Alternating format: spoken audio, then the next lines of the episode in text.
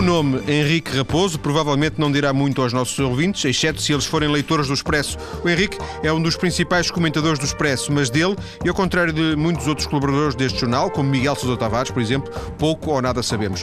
Por isso, há muito que eu queria convidar o Henrique para vir a estúdio, ele que recentemente assinou uma crónica chamada No País do Ódio, à qual não é possível deixar de ficar indiferente. Já lá vamos, para já, queria nesta primeira parte conhecer uh, melhor o Henrique Raposo. Henrique, boa tarde. Boa tarde. Viva Henrique. Quer-nos contar como é que chegou, claro, chegou certamente convidado por alguém, mas como é que chegou a cronista do Expresso? Bom, isso é uma grande história. Bom, eu sou, tempo. acima de tudo, sou, sou um investigador académico. Uh, sou licenciado em História e, e, tenho mestrado em Ciência Política. Uh, já fiz carreira no Ministério da Defesa e na Universidade Nova, ao nível de investigação e relações internacionais. Mas eu acho que, que me convidaram para escrever no Expresso, sobretudo por causa da blogosfera. Participei sempre em muitos blogs e, sobretudo, numa revista que infelizmente já acabou. Fui editor de uma revista que se chamava a Revista Atlântico, é uma revista, se quiser, uh, liberal. Tentou fazer uma espécie de caminhada liberal em Portugal e foi por causa disso que fui convidado. É por causa, sobretudo, do efeito Atlântico. Mais do que o efeito da blogosfera?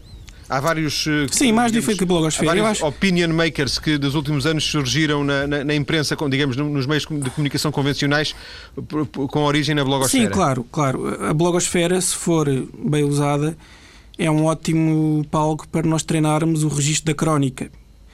Que é isso que eu faço no Expresso, é crónica. Não, não é análise, não é comentário, é uma, é uma crónica.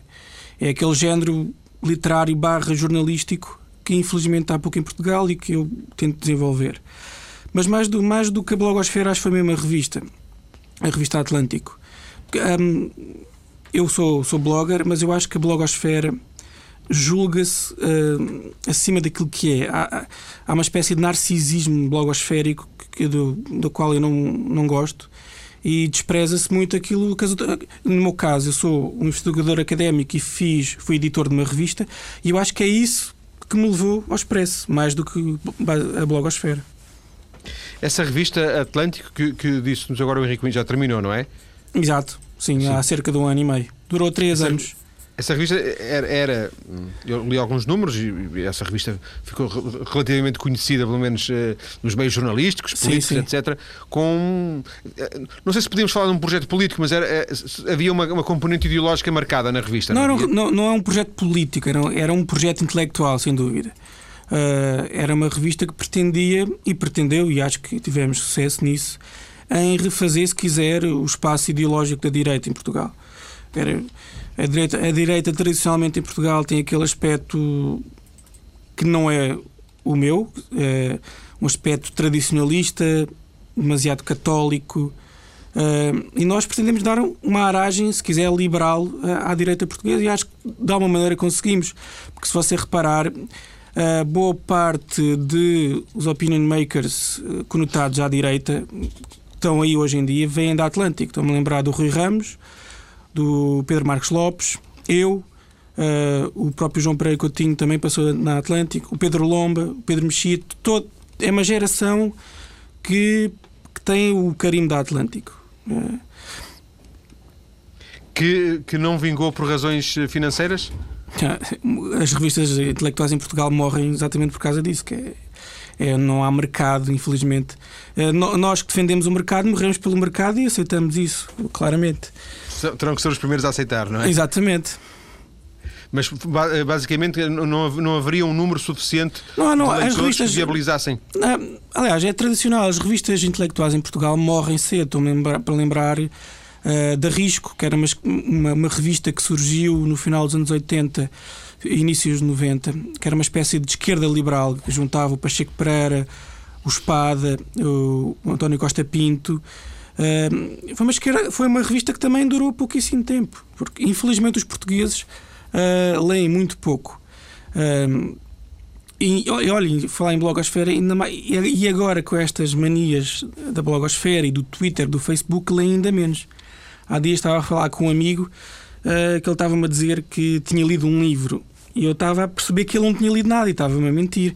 E depois percebi porquê. Porque se, se, você passa a vida no Twitter, no Facebook, no blog, depois ainda passa mais tempo na SMS do telemóvel, Não, tem, não há tempo para ler. Não há. Sim, sem e... dúvida nenhuma. O dia continua a ter 24 horas, mesmo na realidade digital, não é? Não, é que a realidade digital tira tempo à, à, à realidade propriamente dita. Pois eu dizia, o, apesar de tudo, o dia continua a ter 24 ah, exatamente. horas. Mesmo neste, neste novo mundo, mesmo nos tempos, nos tempos que vivemos, exatamente, o, exatamente. dia continua a ter 24 horas. Era bom é? que a internet duplicasse as horas, mas não duplica. Continuamos com as 24. O, o Henrique disse-nos, respondeu-me logo na primeira pergunta, disse eh, investigador académico, fez um mestrado em ciência política. Uhum. Uh, tenho a ideia que, apesar de tudo, uh, o Henrique é um, uma pessoa relativamente jovem, abaixo de 40 anos, não é? Tenho 31. 30, Aliás, 30, não, vou fazer 31 uh, na quinta. Pronto. Então ficamos já por Tenho antecipação com, com 31 anos. Uhum. este, isto é um percurso relativamente rápido, não é? Sim, talvez. Sim, talvez. Uhum. Mas. Quer dizer, acho que sim. Chegar ao Expresso aos 28, acho que sim, pode ser, pode, pode ser considerado rápido. Não é, não é normal. Porventura é um dos mais jovens colaboradores de sempre. É, mas é. Deu, deu muito. saiu do pelo. Deu muito trabalho. Isso? Porque dá trabalho, dá trabalho. Eh, dá trabalho ter substância, quer dizer, quando você tem uma coluna semanal, não chega apenas comentar aquilo que a semana lhe deu. É preciso eh, ter um pouco mais de substância para além disso. E é preciso estudar. Uh, eu estudei história, estudei política. E depois há trabalho escrever, quer dizer, não, não é só. As pessoas têm uma, um pouco uma, uma imagem que é falsa, quer dizer, é a ideia de que uma crónica sai numa hora. É aquela ideia que é, é inspiração. É inspira exatamente, é uma coisa muito portuguesa, tudo, tudo, é, tudo é inspiração e que a inspiração, quando aparece, é assim. Num, não. Uma crónica do Expresso, se as pessoas sabem o que eu estou a falar, ocupa uma coluna são 3 mil caracteres, é, um, é no mínimo um dia de trabalho. Dá muito trabalho fazer uma crónica. É, lá está, porque é um género literário. Não é só dizer, ah, eu acho isto, isto e aquilo outro. Não, é dá trabalho. Sai, sai é, é, muito trabalho, sai do pelo, como eu estava a dizer. Já, já agora, para percebermos, Henrique, eu acho que é interessante esse, este lado do, do, do, do bastidor da criação, entre aspas. Por exemplo, qual é a sua rotina num dia em que tem que escrever a crónica para o Expresso, se é que há um dia certo e, será que, e se é que há uma rotina? Há uma rotina. E agora, uh, se não sei, uh, informo já que eu tenho agora uma crónica diária. Diária, não é? Diária. Uh, no site do Expresso. Também vamos da, falar dela já a seguir. Para além da semanal normal. A, a crónica semanal, vá, normal, é, é um dia e meio de trabalho. É, é quarta-feira, mais quinta, ou terça-feira à noite e quarta-feira toda. E é um processo é um hábito, de facto. Eh, não, não aparece assim do nada. Quer dizer, a ideia aparece, mas fica, fica na cabeça, mas depois tens que sentar e fazer aquilo à mão. É se quiseres fazer. Escrever é como, como alguém que está a fazer um, uma peça em barro. É um trabalho puramente manual. Aliás, eu escrevo muito à mão ainda. À mão mesmo, literalmente, é sim, isso? Sim, à mão, é, com lápis. É, antes de mesmo começar a teclar, tudo, tudo é um trabalho manual de corte e costura uh, que, que na, minha, na minha maneira de ver as coisas o mais parecido é, é a olaria. Eu quando ainda tive olaria no secundário e há aquele prazer manual de estar a fazer as coisas. É um pouco isso. Mas, mas, por exemplo, os 3 mil caracteres uh, poderiam demorar uma, uma duas horas a escrever e, e, o assunto ficava encerrado. Mas não, pelos vistos, não é? Não, não, porque isso aí seria uma coisa banalíssima. Isso, isso, se quiseres, é uma coisa que se faz no blog. Sim, e é, essa diferença é, claro, é clara, quer dizer, é? há uma diferença qualitativa de tu estares meia hora até claro e fazer um post e aquilo que sair é aquilo que vai. E há outra coisa que é fazer um texto para um jornal onde existe este trabalho manual, artesanal. Eu, eu, apesar de ser novo, sou um bocado old school, sou um bocado tradicionalista neste ponto, é, que vai até ao ponto de escrever à mão. E, aliás, um, um, um tem-se falado muito hoje em dia se os jornais em papel vão ser ameaçados pela, pela internet. Eu espero bem que não, porque uma das diferenças fundamentais naquela crónica que eu faço uh, para o site do Expresso e a crónica que eu faço para o jornal em papel é essa diferença. É uma diferença qualitativa de trabalho um, que é jornalístico e é literário. E isso é fundamental, não se pode perder. Não, eu tenho muito medo que o mundo do jornalismo uh, porque eu neste momento sou mais jornalista que académico, se deixa invadir pela lógica blogosférica. Porque há, porque há de facto diferenças. Eu no blog. A lógica do, do, Twitter e do, do Exato, Facebook eu tenho muito medo instante, disso. não é? Eu tenho muito medo disso, porque uma coisa é dizer um disparate num blog. É, às vezes, às vezes não é disparate, mas é, é o que sai. Outra coisa é fazer um texto pensado pensado ao nível da substância e pensado ao nível da forma. E isso é um trabalho que demora um dia ou mais, para 3 mil caracteres.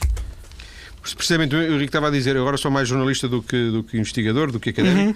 porque eu imagino que, bem, este, este dia eh, para escrever. Depois, agora com a crónica diária no, no, no site do Expresso, uh, o, o, tempo não é elástico. Também, o tempo também, também para o Henrique Raposo continua a ter 24 horas. Sim, dia, mas é? continua a fazer trabalho académico. Uh, eu lá estou a preparar o meu segundo livro, que deve ser em, em março, pela Guerra e Paz, que resume um pouco a minha investigação académica que fiz, uh, quer no IPRI, quer no IDN. E essa investigação uh, aponta para que linhas, Henrique? O, o, livro vai se chamar O Mundo Sem Europeus. Uh, um Mundo Sem Europeus, repito. E o subtítulo é. O subtítulo, pelo subtítulo chegas lá. O subtítulo é Barack Obama entre o declínio da Europa e a ascensão da Ásia. É, no fundo, resumo quer a minha tese de mestrado, quer o trabalho que eu fiz no Ministério da Defesa e no IPRI, da Universidade Nova. No fundo, é dizer que nós, europeus. Uh, infelizmente estamos a perder poder, não só poder económico, porque isso já é, as pessoas já, já começam a admitir isso, porque é de facto uma evidência, mas não é só poder económico, é também poder normativo, se quiseres. É, nós europeus habituámos-nos durante cerca de dois séculos a ditar o que é que é o bem dentro da, da política internacional. Por exemplo, ah, no século XIX, nós, europeus, decidimos que a escravatura era um mal absoluto. E, e impusemos isso ao resto do mundo. Através do quê? Com, eh, com a Marinha Inglesa. A Marinha Inglesa tinha o poder para impor esse princípio abstrato ao resto do mundo. Hoje em dia nós não temos isso. E visto isso na Cimeira de Copenhague. A Cimeira de Copenhague é, é muito engraçada porque a Europa queria impor metas ambientais muito ambiciosas, mas não teve o poder para as impor. E quem fez o acordo final foi os Estados Unidos com as tais potências emergentes. É um pouco nesse, nesse sentido. É, o meu livro vai nesse sentido. É tentar uh, mostrar à elite europeia, a um público europeu, se quiseres, que nós já não temos o poder normativo para definir o que é que é certo e errado na política internacional. Já não mandamos. Já, já, não, não mandamos. mandamos já não há, mandamos. Há, há, outro caso muito engraçado, deixa-me dizer, que é o caso da poligamia na África do Sul, do presidente Zuma. Uh, eles têm defendido a poligamia, alguns setores na África do Sul, precisamente porque querem deixar de ser europeus. Porque a poligamia era tradicional na etnia Zulu e os europeus impuseram a monogamia. E eles agora, ah, meus amigos, essa conversa acabou. Nós somos polígamos e queremos sê-lo e acabou a conversa. Bem, mas isso também nos leva para outros caminhos, que, que, esses não temos tempo para discutir, Henrique. Eh, aos chineses também dá jeito de dizer que não querem. Uh, as, as, liberdades Exato. individuais não, mas... da, da, Europa porque, porque tem, é, uma, é umas liberdades e, uns direitos civis à maneira chinesa. Porque, Exato, assim mas há, tem... mesmo, há mesmo há, há teorias neoconfucionistas que, que determinaram uma espécie de direitos humanos confucionistas. Sim, onde... mas só se aplica mesmo no regime chinês, porque na, na Coreia do Sul não se aplica, no Japão não se aplica. Exatamente. Enfim, no, Exatamente. Nos outros países não se aplica, não é? Exatamente. Onde dá jeito, porventura onde dá jeito aplica-se. Não, mas uh, mesmo no Japão e na Coreia, eles têm uma maneira de ser que é de facto diferente da nossa. Diferente, sem dúvida, sem dúvida. Eles, mas é, princípios, uh, por exemplo, uma, uma coisa mesmos, que eu é? escrevi é? na Crónica desta semana é, é a maneira eu que fui educado pela minha avó fico um bocado eh, mal disposto com a maneira como as nossas sociedades ocidentais tratam os mais velhos. Uh, e, Sim, lá é completamente e, diferente. E de facto, eles aí têm razão, eles tratam os velhos de maneira diferente, com, com mais respeito. É uma das bases do confucionismo puro, é mesmo o respeito pelo, pelo, pela família. Pelo, pela família, pelo pai, pelo, pelo, pelo chefe. Henrique. estávamos na parte dos estudos, das investigações. Claramente, a política internacional é o que mais interessa, é isso? Uh, depende. Eu não fui um aluno tradicional de relações internacionais, porque eu acho que uh, as cadeiras de relações internacionais são demasiado um, desprezam demasiado a política interna dos Estados. E tu, para perceberes bem a política externa dos Estados Unidos, por exemplo, que é o meu principal objeto de estudo, tu tens que estudar a política interna dos Estados Unidos. Tens que estudar a sua história, tens que estudar o seu sistema político. Daí não, eu não daí a pergunta não é a política internacional e a política interna estão relacionadas, estão entrelaçadas. E tu, para perceberes uma coisa, por exemplo, percebes a política externa da França, tens que perceber a política interna da França. Claro que isto está um trabalho do, dos diabos e, e, a, e a disciplina de relações internacionais escolheu ir para o caminho mais fácil, que é dizer que, ah, não, existe um grande abismo entre a política internacional e a política interna. Não, não existe nada. Dá mais trabalho, obviamente. Uh, Henrique, aos 31 anos a questão não é muito relevante, imagino eu, uh, e, e, no caso concreto o Henrique se calhar não é mesmo, mas uh, Vamos imaginar que o Henrique tinha um filho e o filho na escola tinha que dizer qual era a profissão do pai. O que é que o filho diria do, do Henrique? Ah, essa é boa, porque profissão. eu também não sei. Porque eu também não sei. Pois, exatamente. Porque eu sou, de facto, sou investigador académico, sou, sou jornalista, hum, portanto. Olha, sou um gajo que escreve, se queres uma definição. Que, um... que, vive, da, que vive da escrita. Exato. Isso sim, não é? Exato. Sim. Sendo que esta questão do, do, do, próprio jornal também pode ser uma coisa passageira. O, daqui a 10 anos, porventura, o Henrique Raposo não estará a escrever no Expresso, digo eu, não sei. Por uma não, de... não sei. Espero que sim. Espero que sim. Porque é uma coisa é, é que me agrada muito. Possível. E... Era uma ambição, de alguma forma, era um objetivo, mais que uma ambição, era um objetivo uh, passar da blogosfera para, para um jornal uh, hum. expresso ou não, mas para um, para um jornal, digamos, de referência. Era. Quem, e quem disser o contrário está a mentir porque a blogosfera em si própria, não, não digo que seja um caminho, mas é, é não, sempre mas, insuficiente. Repara, hum, eu sempre gostei de fazer crónica. Uh, o, género, o género literário ou jornalístico, chama-lhe o que quiseres, a crónica. E sempre treinei muito a crónica. Mesmo antes dos blogs, treinava em casa. Uh, ainda tenho. Um, e os blog, o blog, quando apareceu, uh, apareceu para mim nesse sentido. Era um espaço onde eu, a par do meu trabalho académico, que é feito num tom ensaístico. Uh, seco, neutral, uh, patatá, patatá. Queria treinar um género que é a crónica, que é o oposto disso. Uh, é, um, é um género mais vivo, onde tu dispões mais. E a blogosfera para mim foi isso. Foi um, um tubo de ensaio perfeito, onde eu treinei a crónica. Quer dizer, e os jornais, de facto, o Expresso custou e, e contratou-me. E, e, foram beneficiar disso. Para fecharmos esta primeira parte, Henrique, uh, há então essa crónica diária no Expresso, é uma crónica que tem hora certa, que tem tema certo, uh, que é feita como. Uh, não. De uma forma muito, de uma forma muito diferente da, da, da do jornal, não é? Impressa. Ah, sim. a crónica, estás a falar da crónica diária no, no site? Diária, sim, online, sim. Ali, ali o, o processo é o mesmo, é tu tentas dar um ângulo criativo sobre a atualidade, só que mais do que a diferença de temas é a diferença da forma, como eu disse há pouco.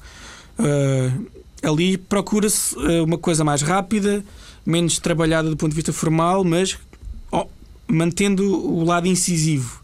É, mas assim demora aqui uma hora, duas, três? Não, não, não, não, não, não. Uh, o Pode limite ser. que eu me impus a mim é, é uma hora. E se passar de uma hora, uh, vai-se para aquelas que tenho uh, no gatilho armazenadas. No congelador. Exatamente. É, é, o máximo que daquela crónica é, no site é uma hora.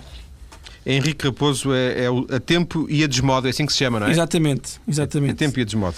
Vamos ficar por aqui nesta primeira parte da nossa conversa. Esta primeira parte serviu para conhecermos um pouco do percurso do trabalho, no fundo, quem é, um, quem é o Henrique Raposo, dentro desta área uh, em que, obviamente, nos movimentamos, do, do, do trabalho dele.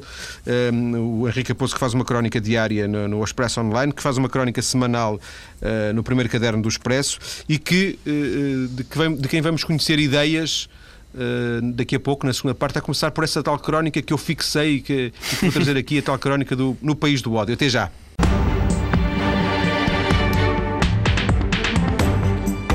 Na primeira parte já ficámos a conhecer um pouco do nosso convidado de hoje, o comentador político Henrique Raposo, ele que todas as semanas escreve na edição uh, Papel do Expresso, uma crónica uh, de opinião, e também todos os dias uma crónica de opinião no Expresso Online. Uma das suas crónicas mais recentes é um texto, não sei se é a palavra correta, é um texto bastante provocador, chama-se No País do Ódio e começa assim: Portugal é um país de odiadores. O ódio é a nossa moeda de troca do nosso comércio emotivo. Depois, uh, concluir assim a mesma crónica. Vivemos consumidos por este ódio seletivo que apenas seleciona como alvo outros portugueses. Henrique, não vale a pena perguntar se esta crónica, se isto foi muito, se é uma coisa muito pensada, porque na primeira parte já percebemos que sim, cada crónica é, é um, um pouco filigrana da, uhum. na, na, na, ideia do, do, do Henrique. Um, Escrever-se um texto como este, assim, um texto tão determinista, tão com, com tanta com tanto peso sobre, sobre todos nós, eh, hum. tem a noção. Isso pesa quando se escreve? Como assim? Que impacto vai ter nas o, pessoas? Peso, o peso de escrever uma coisa que seja assim tão. Uh... tão Não, eu quando estou a escrever estou a pensar apenas no texto e não estou a pensar nas reações que vai, que vai ou não causar. E a partir do momento em que tu deixas uh, influenciar por isso, uh, o que é que a malta vai pensar do que eu estou a escrever, deixas de escrever. Quer dizer, uh, o primeiro papel do. A primeira tarefa do escritor é não se deixar influenciar por isso. Tu escreves aquilo que achas que deves escrever e, e pronto. mas se me perguntas que é mera provocação, não é. Eu, se tivesse mais espaço para, para explicar porque é que eu digo que Portugal é um país de ódio, mas sobretudo de ódio de português para português, né? quando tu estudas a história Uh, inglesa, por exemplo, tu percebes que os ingleses formaram a sua identidade na luta com a França. A, a Inglaterra do século XIX era a anti-França e, e, o, e o mesmo passava-se ao contrário. A França era a anti-Inglaterra. E tu vês todas as histórias, eh, todas as histórias dos países europeus e mesmo americana, tu vês que o fator que define a identidade desses povos é, é ser o contrário do, do, do, outro povo que é seu vizinho. Aquilo que, a meu ver, eu no meu doutoramento vou sair de relações internacionais e vou voltar à história de Portugal. Eu quero um pouco abordar isso. O que define a, a, a história portuguesa é o nosso ódio é direcionado não contra o espanhol, mas contra nós, contra outras fações internas portuguesas. A nossa história dos últimos 200 anos é uma coisa que me fascina nós não darmos conta disso. Nós ainda papamos uma das grandes tretas, desculpa a expressão, mas é, mas grandes tretas que Salazar inventou. Salazar inventou a treta de que Portugal é um país de brandos costumes. Não é. Os portugueses são, têm uma história de, de muita violência e de violência de português contra português. Basta olhar para a nossa história dos últimos 200 anos. Quando, quando os franceses nos invadiram, uh, no início do 19, houve uma, uma espécie de revoltas populares. O, o, povo, quando se revoltava, não batia apenas nos franceses, aproveitava e batia em tudo o que mexia ao nível dos nobres, dos padres, dos bispos. Havia um ódio de português contra português que depois ficou sempre, uh, desde, a, Revolução Liberal, que é de 1820, até à restauração, que é em 1851, nós tivemos 30 anos de constantes guerras civis, eh, onde aquilo que nos definia, lá está, não era fazer com que Portugal fosse melhor que a Espanha, que é o normal em qualquer outro país, ou seja, a Dinamarca queria que a Dinamarca fosse melhor que os outros, nor os outros escandinavos e que a Alemanha. Aquilo que definia os portugueses era o ódio contra outras fações de outros portugueses e nós nunca saímos disso porque depois de 51 até ao, ao ultimato inglês houve ali um período de calmia, mas depois houve novamente, por causa do republicanismo, uma nova vaga de ódio, onde havia basicamente o mundo católico e o mundo jacobino, que ainda para por aí. Tu há de reparar que nas grandes questões, as chamadas questões fraturantes, o aborto, uh, o casamento gay, há parece que nós estamos em 1910. De um lado estão os jacobinos e do outro lado estão os ultracatólicos. Oh, e não saímos daí. Aliás, tu há de reparar que. Mas não é assim em todos os países? Eh, quando há estes temas chamados fraturantes, eh, uns de um lado e outros do outro? Não com esta carga emotiva e, acima de tudo, não com esta, esta percentagem do debate público. Não é normal que uh, um país como nós, que estamos a, a atravessar dificuldades políticas e económicas brutais, que seja o casamento gay a ocupar a faixa principal uh, dos noticiários, por exemplo. Eu nunca vi, por exemplo, uh, discutir-se uh, os, os, debates de, de cariz económico, onde se está a definir o futuro, quer o teu, quer os dos teus filhos, a ocuparem, uh, a terem diretos nos telejornais. Mas o, o debate do casamento gay enquanto aquilo não foi resolvido, os telejornais não saíram de lá. Não é oh, normal. Oh, Henrique, já, já houve tantos debates parlamentares sobre economia que foram transmitidos em direto. Bem, mas isso, de qualquer forma, eu não, não, estou aqui nem de perto nem de longe para, para contra-argumentar uh, com, com, as ideias do. do mas percebe o que eu estou a dizer? Há, há uma preocupação, e tu vês a blogosfera, só se discute isso. Há, há uma. Há uma Gera-se aí nesse debate entre, se quiser, jacobinos e, e ultracatólicos, que parece, são, os, parece que são as, as, únicas culturas políticas que nós temos. É aquela de Afonso Costa, e são aquelas, uh, coitado, já morreu há tanto tempo, mas continua por aí, e aquela dos católicos. São essas as únicas. Uh, Uh, fraturas evidentes. E, e aqui, uh, uh, deixa-me dar uma parte, a direita tem muita culpa nisto. Tu vês os deputados, por exemplo, do PSD dizer que ah, o casamento é só entre homem e mulher, ou seja, marcam uma, uma, uma, uma uma divisão com a esquerda, mas depois não têm coragem de se distinguir do PS ao nível do Estado, ao nível da economia, por aí fora. Não é normal que em Portugal as únicas diferenças entre a esquerda e a direita sejam ao nível dos costumes. Isso é que não é normal. Mesmo aqui em Espanha, o PP tem uma, uma agenda ao nível do Estado e da economia completamente diferente do PSOE. Em Portugal, não. As únicas. Talvez porque a matriz do PSD seja uma, uma matriz social-democrata e, e, Não, mas, mas então porquê é que ocupa a direita? Esse é que é o ponto. Por, por ausência porque, de alternativa, por, não sei. Porquê é que temos dois partidos vá, socialistas, o PSD e o PS? Porquê? Ou, ou pelo menos que em tempos foram de, de, de, tiveram a mesma origem, mais ou menos, não é? Da e porquê é que se distingue apenas na, na agenda dos costumes? Esse é que é o. E, por, por, e o meu ponto é esse: é porque há, há, os debates ideológicos são feitos em assuntos que ainda remetem para a agenda, para o país de 1910, onde os republicanos diziam que tínhamos que acabar com o catolicismo em duas gerações e, claro, os católicos reagiram. E parece que o país ainda não saiu disso. E, tu, e não sei se se passa contigo, mas comigo ainda, nós acabamos, ainda acabam muitas conversas no Marquês de Pombal. Porquê? Porque o Marquês de Pombal uh, uh, deu, deu, uns açoites nos jesuítas. Tu, tu, tu, estás em 2010 com os problemas económicos e políticos que são económicos e políticos, institucionais. E as conversas que tu tens acabam em Marquês de Pombal porque ele bateu nos jesuítas. Há aqui um lastro de ódio entre uma direita católica e uma esquerda jacobina que não está de todo uh, resolvido e isso infeta o país, infeta o debate. Repare uma coisa, quando o Manuel Clemente ganhou o prémio uh, Pessoa, tu vias da blogosfera e mesmo pessoas que falavam comigo diziam que ele não podia ganhar o, o prémio porque era bispo. Aquelas pessoas nem sequer tinham lido os livros do Manuel Clemente. É, diziam que não podia ganhar porque era bispo. Ponto. Sim. Henrique, deixa-me voltar para, para, fechar esta, esta, esta questão da, da, da crónica. Esta crónica tinha muito de, não sei, pareceu Tu gostaste muito certa... dessa crónica? Eu gostei especialmente desta crónica. Uh, devo dizer que, aliás, eu comentei, fiz esse comentário com o Henrique. Eu, digamos, não são muitos assuntos em que eu esteja completamente de acordo com ele, mas revi-me muito de, naquela crónica, uma crónica que eu gostaria, aliás, gostaria de ter escrito, poderia ter escrito se, se pudesse e se soubesse. Uh, há ali muito de antropologia de antropologia, não? Ah, parece-me uma análise antropológica. Antropológica em que sentido? No sentido de, de, de detectar não. costumes, ah, de detectar, de relacionar hábitos e de, de, então, de ir, buscar aos, de ir buscar ao, ali ao fundo do, do, da é, nossa maneira de ser. Se quiser, essa é a arte do cronista. Uh, o, o, meu grande, o meu grande ídolo literário, se quiser, é o Nelson Rodrigues, que, é, o, que é um grande, foi um grande cronista e dramaturgo uh, brasileiro. Aliás, todas as minhas grandes referências literárias são, são brasileiras. E o, a crónicas, as crónicas do Nelson Rodrigues eram precisamente isso: é ir aos costumes, uh, uh, se quiseres, ao ADN cultural, daquele, naquele caso era o povo brasileiro, e tentar fazer alguma coisa disso.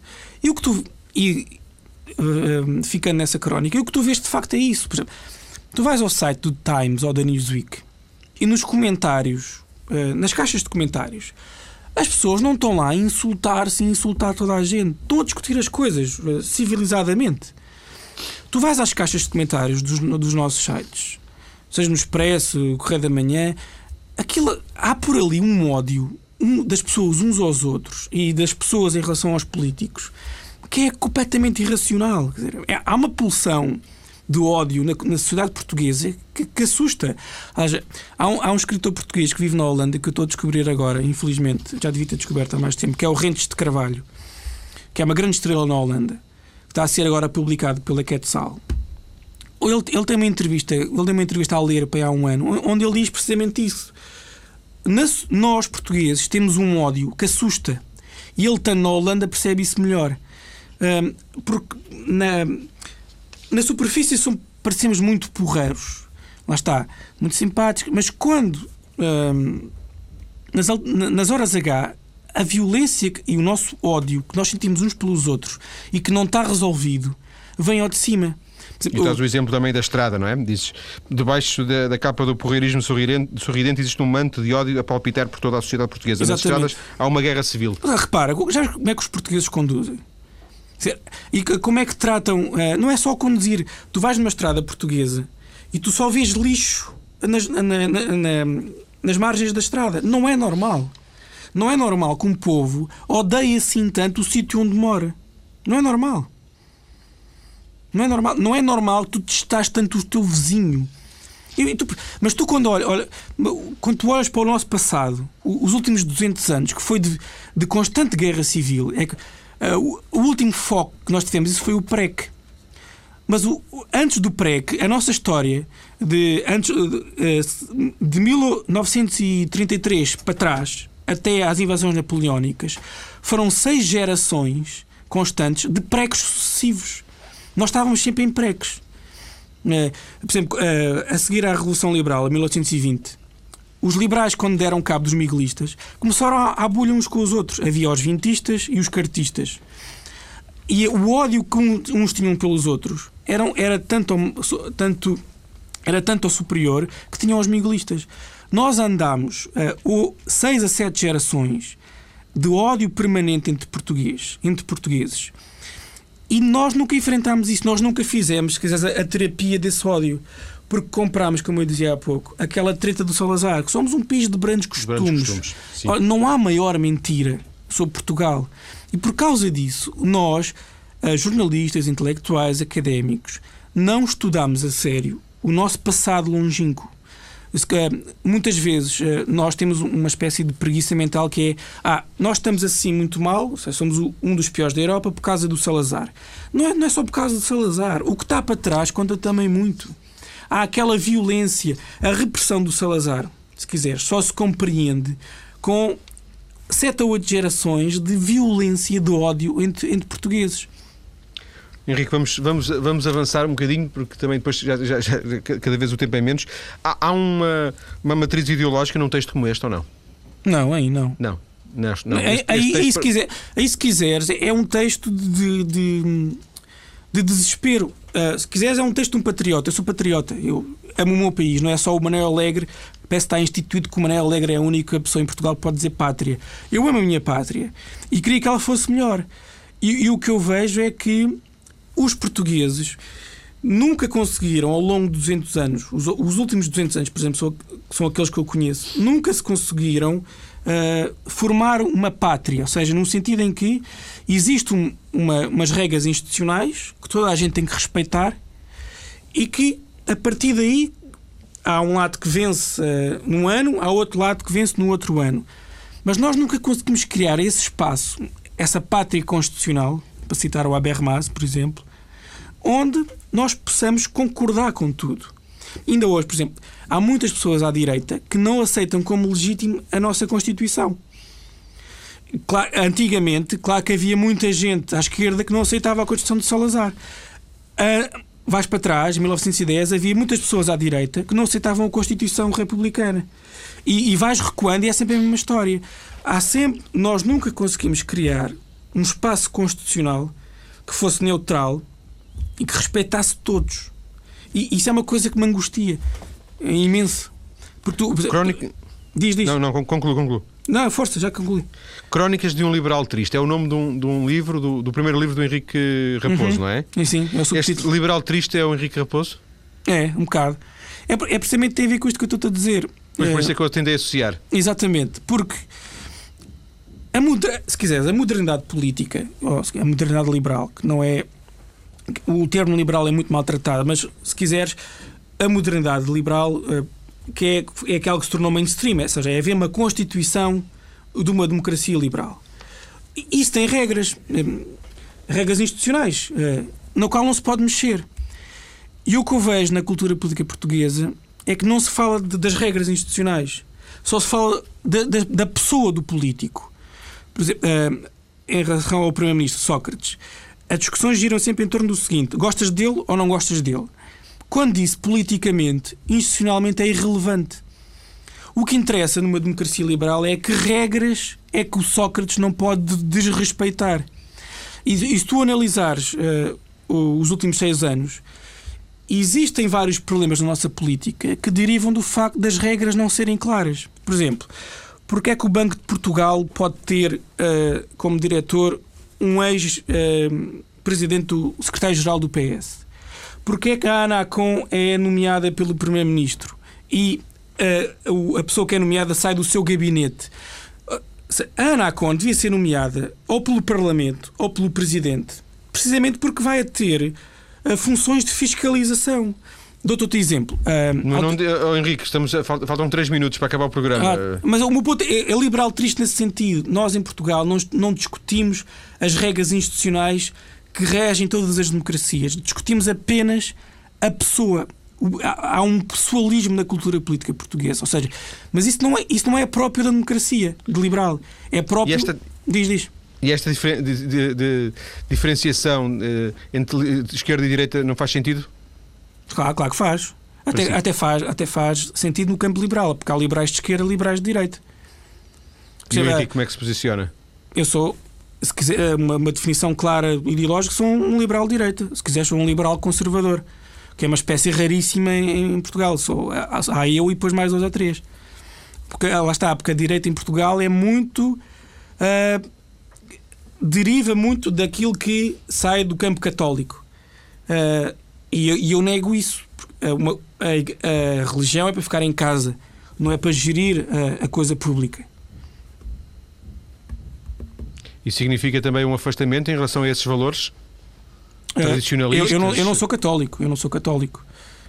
Não sou católico. Mas, mas, não, mas respeito imenso, mas respeito, sim, imenso, sim, sim. Mas respeito imenso o cristianismo. Aliás, tenho, tenho desenvolvido uma, uma amizade muito, muito agradável que, se não me engano, com um rapaz já teve aqui, o Tiago Cavaco. Sem dúvida. Exatamente. Que é calvinista. E tem sido, olha, tem sido das pessoas, mais, das pessoas mais interessantes que eu tenho encontrado nos últimos tempos. Não são as pessoas que têm, tendem a concordar comigo ao nível de, do agnosticismo, são precisamente as pessoas que têm uma fé e uma fé que me fascina, porque eu não a consigo ter. Mas quando a vejo uh, expressa na face das outras pessoas, aquilo de facto fascina-me parece fazer sentido na, na, na, cabeça deles. E como eles não são propriamente burros, portanto, uh, eu desenvolvi uh, uma, uma evolução que eu acho que é positiva, que, vindo um ateísmo muito agressivo, um ateísmo que está muito na moda e que me irrita, um ateísmo cool que goza com tudo o que é igreja e, e com a fé, para uma posição de respeito por essas pessoas que é preciso ter. Porque de facto não são burras e eu não sou mais perto que eles, portanto a, a, questão da fé é mais complicada daquilo que eu pensava à partida, há uns anos. Henrique, chegamos ao fim do nosso tempo. Agradeço Obrigado. esta, esta conversa, uma conversa que serviu para conhecer, basicamente foi, foi o pretexto eh, desde o princípio, uma conversa que já está marcada há muito tempo, não é? Exato, está para aí um ano. Mais, há um ano, exatamente. Já começámos a falar há um ano, foi um longo namoro que terminou hoje, uma crónica, uma, uma crónica eh, mais atual que, que nos trouxe para esta conversa, ou no País do Ódio, uma crónica recente no Expresso, mas uma conversa que já estava eh, na minha cabeça agendada há muito com o Henrique Raposo. Henrique, muito obrigado e boa tarde. Obrigado, eu.